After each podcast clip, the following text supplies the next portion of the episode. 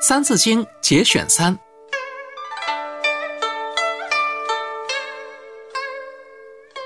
首孝悌，次见闻，知某数，识某文。一而十，十而百，百而千，千而万。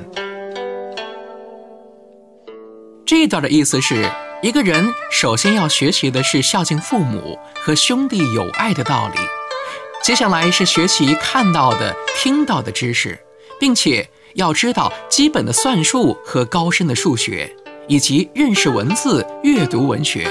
我国采用十进制的算术方法。一到十是基本数字，然后十个十是一百，十个一百是一千，十个一千是一万，一直变化下去。